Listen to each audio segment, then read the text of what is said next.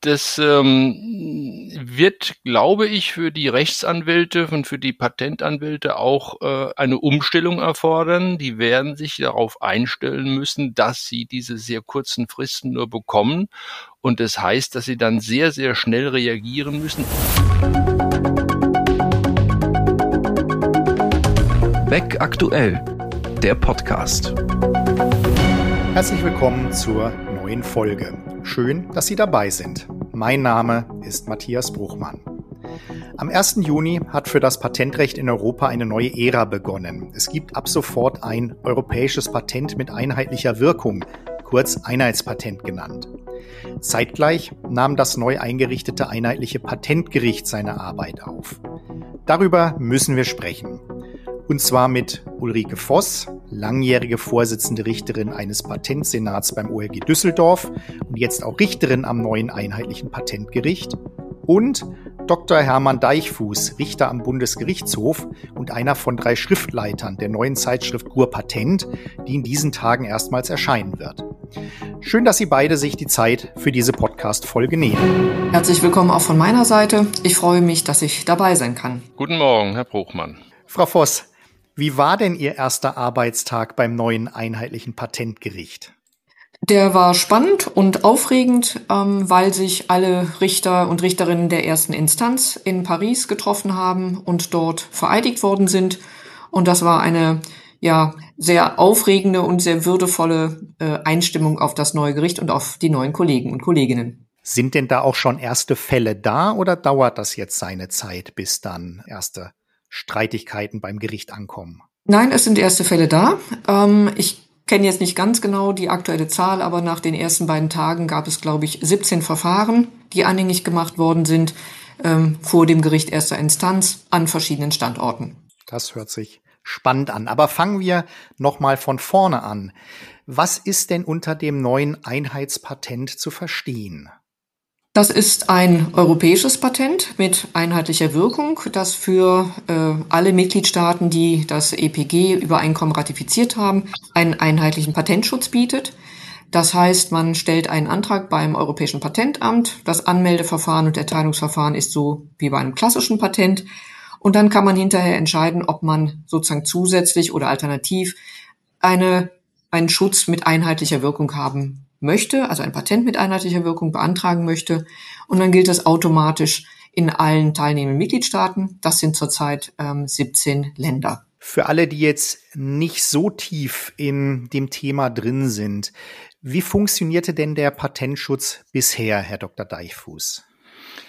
Ja, wenn Sie bislang ein europäisches Patent wollen, dann melden Sie Ihre Erfindung auch schon beim Europäischen Patentamt an und sagen dann, für welche Länder Sie Patentschutz haben möchten. Und das Europäische Patentamt prüft dann, ob die Anmeldung den Anforderungen genügt und erteilt in einem Akt gewissermaßen ein Patent, das in allen gewünschten Ländern Schutz gewährt. Aber dieses Patent ist der Sache nach ein Bündel von nationalen Patenten. Das heißt also konkret, wenn Sie als Patentinhaber das äh, Schutzrecht äh, äh, verletzt sehen in mehreren Staaten, dann müssen Sie auch in mehreren Staaten gerichtlich gegen diese Patentverletzung vorgehen.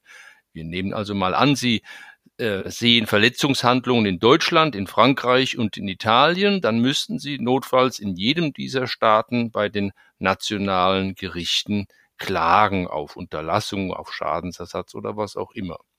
Und umgekehrt ist es auch so, dass ein Wettbewerber des Patentinhabers, den das Patent stört, dann auch nur die einzelnen nationalen Teile dieses Bündelpatents für nichtig erklären lassen. Beispiel, wenn jetzt jemand in Deutschland eine Nichtigkeitsklage gegen ein europäisches äh, Patent erhebt und er hat damit beim Bundespatentgericht in München Erfolg, dann wird so tenoriert, dass das betreffende europäische Patent mit Wirkung für die Bundesrepublik Deutschland für nichtig erklärt wird. Das heißt also in Frankreich und Italien besteht es möglicherweise noch weiter. Es gab also bislang weder eine Möglichkeit, das Patent einheitlich durchzusetzen, noch war es möglich, das Patent insgesamt anzugreifen.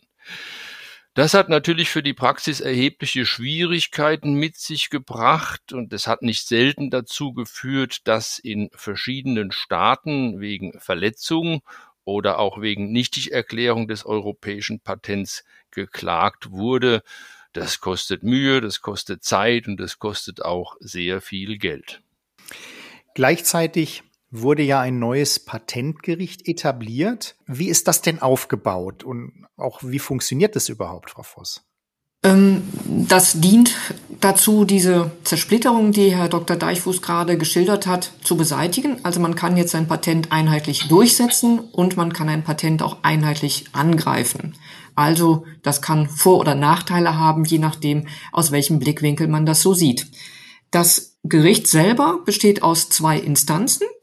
Die oberste Instanz ist das Berufungsgericht. Das hat seinen Sitz in Luxemburg. Darunter gibt es die erste Instanz. Die ist auf verschiedene Standorte verteilt. Es gibt eine sogenannte Zentralkammer in Paris und mit einer Abteilung in München. Und dann gibt es Lokal- und Regionalkammern, die verteilt über Europa sind, beispielsweise in Düsseldorf, Stockholm, Den Haag und so weiter. Diese Standorte der ersten Instanz sind alle Teil eines einheitlichen Gerichts. Also das ist ein bisschen so, als wenn Sie in Düsseldorf jetzt beispielsweise am Landgericht klagen, haben Sie drei Kammern, ähm, die gehören einem Gericht an und so gehören auch all diese Standorte einem einzigen Gericht an. Die Besetzung der Kammern ist unterschiedlich. Das hängt ein bisschen davon ab, ob man bei einer Lokalkammer oder bei der Zentralkammer ist. Was man sich aber merken kann, es ist multinational besetzt. Es sind eben Richter und Richterinnen aus verschiedenen Jurisdiktionen. Und darüber hinaus gibt es nicht nur juristische Richter, sondern auch technische Richter und Richterinnen. Das ist zumindest für oder aus deutscher Sicht eine Neuigkeit. Und das Gericht ist kein Teil der EU-Gerichtsbarkeit, sondern ein eigenständiges Gericht. Und wie gesagt, die Besonderheit ist im Grunde, dass sie eine Verletzungsklage und den Rechtsbestandsangriff jetzt in einem oder vor einem einzigen Gericht oder in einem einzigen Verfahren durchsetzen können. Jetzt hat der Weg zum Einheitspatent und auch zum einheitlichen Patentgericht sage und schreibe 50 Jahre gedauert. Warum so lange? Ja, das ist wirklich eine, eine ganz lange Geschichte. Das europäische Patentübereinkommen, mit dem wir bis jetzt ja gelebt haben, wurde vor fast 50 Jahren unterschrieben, im Oktober äh, 1973. Und schon damals dachte man auch an die Möglichkeit, ein Patent zu schaffen, das für alle Mitgliedstaaten einheitlich gelten soll. Also ein Einheitspatent im Prinzip schon so, wie es jetzt Frau äh, Voss eben geschildert hat.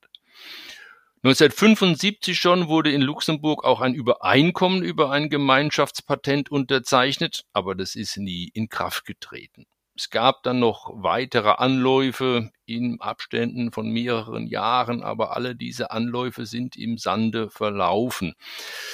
Dabei standen gab es verschiedene Streitpunkte, aber im Mittelpunkt standen eigentlich über all die Jahre vor allem zwei Punkte. Das ist einmal, war einmal die Frage der Ausgestaltung der Gerichtsbarkeit.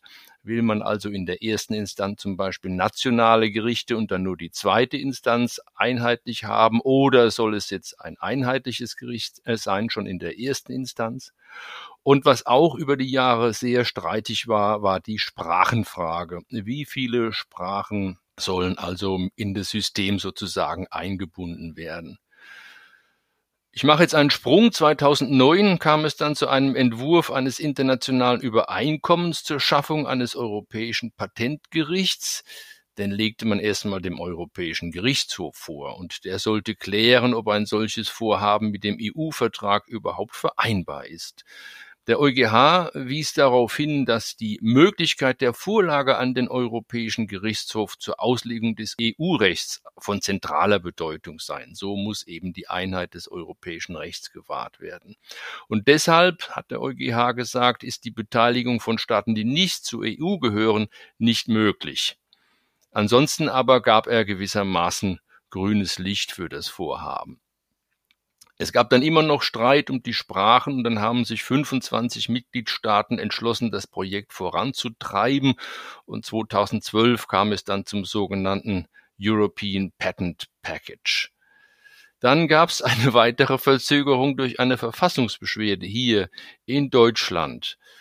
Als diese eingegangen war, bat das Bundesverfassungsgericht den Bundespräsidenten nämlich erstmal das deutsche Zustimmungsgesetz nicht auszufertigen. Im Jahr 2020 hat das Bundesverfassungsgericht das Zustimmungsgesetz dann auch für nichtig erklärt, weil dafür eine Zweidrittelmehrheit notwendig sei, die aber nicht erreicht worden war. Der Bundestag hat dann noch einmal zugestimmt und diesmal mit der erforderlichen Mehrheit. Es gab eine weitere Verfassungsbeschwerde, die blieb aber erfolglos und jetzt ist es endlich soweit. Viele europäische Länder sind ja dabei, aber doch nicht ganz alle. Das ist richtig. Beispielsweise Kroatien, Polen und Spanien äh, fehlen. Da gibt es unterschiedliche Vorbehalte und auch zum Teil jetzt beispielsweise zu Spanien im Hinblick auf äh, die Sprachenfragen. Was geschieht denn mit bestehenden europäischen Patenten? Es gibt ja Übergangsfristen, in denen sowohl das einheitliche Patentgericht als auch die nationalen Gerichte parallel zuständig sind. Das ist richtig. Für die europäischen äh, Patente, die bereits bestehen, ähm, gibt es sozusagen ein Wahlrecht. Sie können oder der Patentinhaber kann ein Opt-out erklären. Ähm, das kann er einmal erklären während dieser Übergangszeit, also im Grunde bis zum Aufla Ablauf der sieben Jahre. Ähm, und dann bringt er sein europäisches Patent sozusagen aus dem System des Europä einheitlichen Patentgerichts hinaus. Also er belässt es durch dieses Opt-out in der nationalen Gerichtsbarkeit. Wie gesagt, das muss er oder kann er einmal stellen. Er kann es auch einmal zurücknehmen und wieder zurück, sozusagen wieder inoptieren äh, und sich dann der Gerichtsbarkeit des EPG stellen. Allerdings setzt das immer voraus, dass dann noch keine Klage vor einem nationalen Gericht anhängig gemacht worden ist. Welche Möglichkeiten eröffnet mir denn jetzt diese Wahlmöglichkeit? Äh, einmal als Kläger, der gegen ein Patent vorgehen möchte, aber auch als Patentinhaber. Als Kläger, der gegen ein Patent äh, vorgehen möchte, ähm, muss ich zunächst einmal schauen, ob sich dieses Patent eben in der Zuständigkeit des EPG befindet oder ob es ein Opt-out erklärt worden ist. Ist es erklärt worden, dieser Opt-out, dann kann ich nicht einheitlich oder nicht vor dem EPG gegen dieses Patent vorgehen. Dann muss ich eben den Weg beschreiten, äh, der von Herrn Dr. Deichfuß vorhin geschildert worden ist. Dann muss ich in jedem einzelnen Staat eine Nichtigkeitsklage oder einen Rechtsbestandsangriff starten. Als Patentinhaber musste ich mir eben gut überlegen oder muss man sich gut überlegen, wo ich dieses Patent ähm, oder welcher Jurisdiktion ich das Patent unterstellen möchte. Möchte ich ein einheitliches System mit der Möglichkeit einer einheitlichen Verletzungsklage oder brauche ich das möglicherweise gar nicht, weil ich eventuell sowieso nur in bestimmten Staaten ein Interesse habe, das Patent durchzusetzen und bleibe ich im nationalen System. Kann man dieses Opt-out gegebenenfalls auch strategisch einsetzen? Dahinter stehen sicherlich strategische Überlegungen der Patentinhaber. Welches Ziel hat man? Und auch beispielsweise für wie stark hält man sein Patent? Wie viel Patente hat man überhaupt? Ähm, und in der Tat, wenn man jetzt vielleicht der Meinung ist, dass es gewisse Zweifel geben kann am Rechtsbestand eines Patentes, dass man dann die Chance wählt, auszuoptieren, um eben die Wettbewerber dazu zu bringen, in einzelnen Staaten gegen dieses Patent vorgehen zu müssen. Denn wie gesagt, der Vorteil des EPG ist gleichzeitig je nach Blickwinkel vielleicht auch ein Nachteil, weil mit einem einzigen Angriff sozusagen das ganze Patent in allen Mitgliedstaaten vernichtet werden kann. Das ist ein höheres Risiko. Und es wird, wie gesagt, davon abhängen, wie für wie stark man sein Patent hält, aber auch, wo sind meine Wettbewerber? Habe ich denn selber ein Interesse daran, nur ein einziges Verfahren führen zu müssen oder habe ich nicht so viel Wettbewerber oder nur in einem speziellen Land. Also es wird vom Technikgebiet und von der Wettbewerbssituation und auch von der eigenen Einschätzung zur Rechtsbeständigkeit des Patentes abhängen. Jetzt haben wir hier ein ganz neues Gericht. Wie lang wird denn so ein Verfahren dauern? Lässt sich da schon was zu sagen? Es ist ein Gericht mit einem sehr ambitionierten Zeitplan. Ähm, es ist eine Verfahrensordnung erlassen worden. Nach dieser Verfahrensordnung sollen die Verfahren in der ersten Instanz innerhalb eines Jahres abgeschlossen werden. Die Verfahrensordnung regelt recht strikt Fristen. Es gibt ein schriftliches Verfahren, es gibt ein Zwischenverfahren und es gibt ein sogenanntes mündliches Verfahren und am Ende soll eben eine Entscheidung des Gerichts stehen und all das soll innerhalb von einem Jahr passieren. Und die Parteien haben in der Regel, also es unterscheidet sich nach Klagearten, zwei Monate Zeit, schriftlich vorzutragen.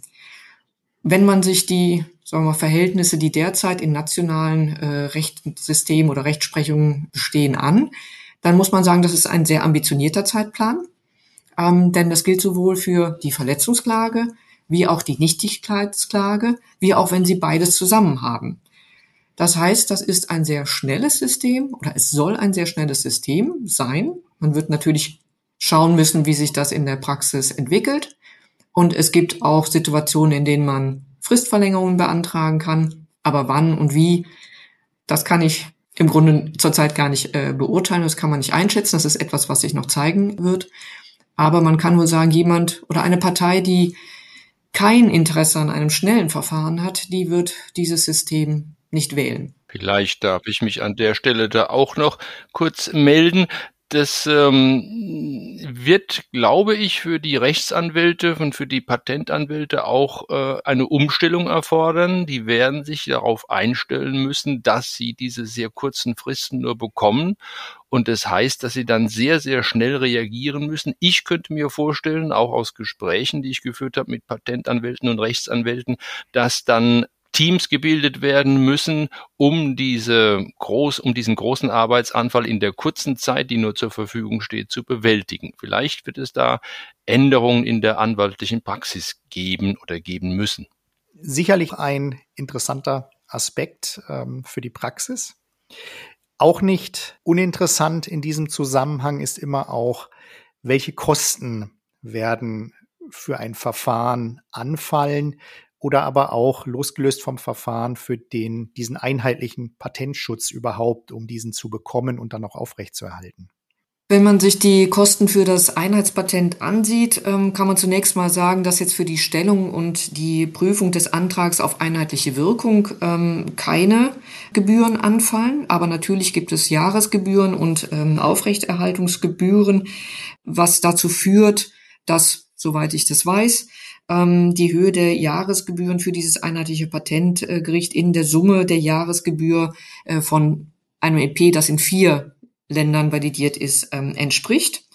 Und es soll so sein, dass man äh, innerhalb der ersten zehn Jahre Jahresgebühren von weniger als 5000 Euro hat. Aber wie gesagt, zu diesen Jahresgebühren kommen halt noch weitere äh, Gebühren hinzu.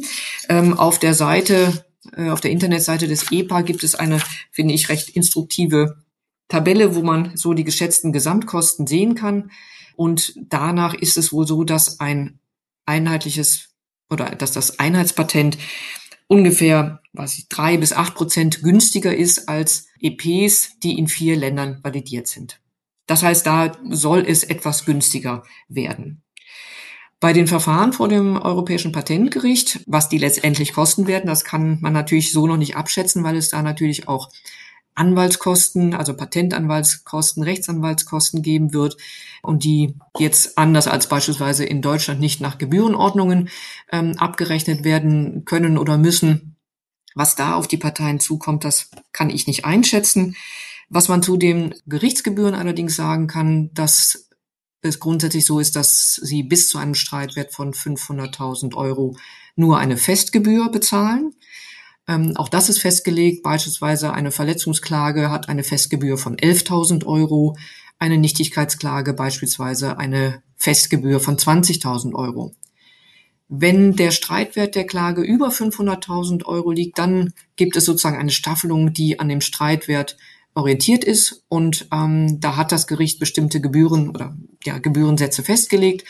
Ähm, die kann man auf der Seite, auf der Internetseite des Unified Patent Court ähm, nachlesen. Abschließend würde mich noch interessieren, wir befinden uns hier ja noch in einer Startphase, jetzt in einer Anlaufphase des einheitlichen Patentrechts. Sehen Sie dennoch, obwohl es ja jetzt erst losgeht, schon an bestimmten Punkten weiteren Klärungsbedarf, offene Themen, die sicherlich ähm, bald noch der Diskussion oder auch Entscheidung bedürfen. Äh, insbesondere auch Punkte, die auch Rechtsberater mit im Auge behalten sollen. Ich denke, der Klärungsbedarf ist, ist immens. Wir dürfen uns da auf eine ganz spannende Zeit freuen und müssen uns da auch gut vorbereiten.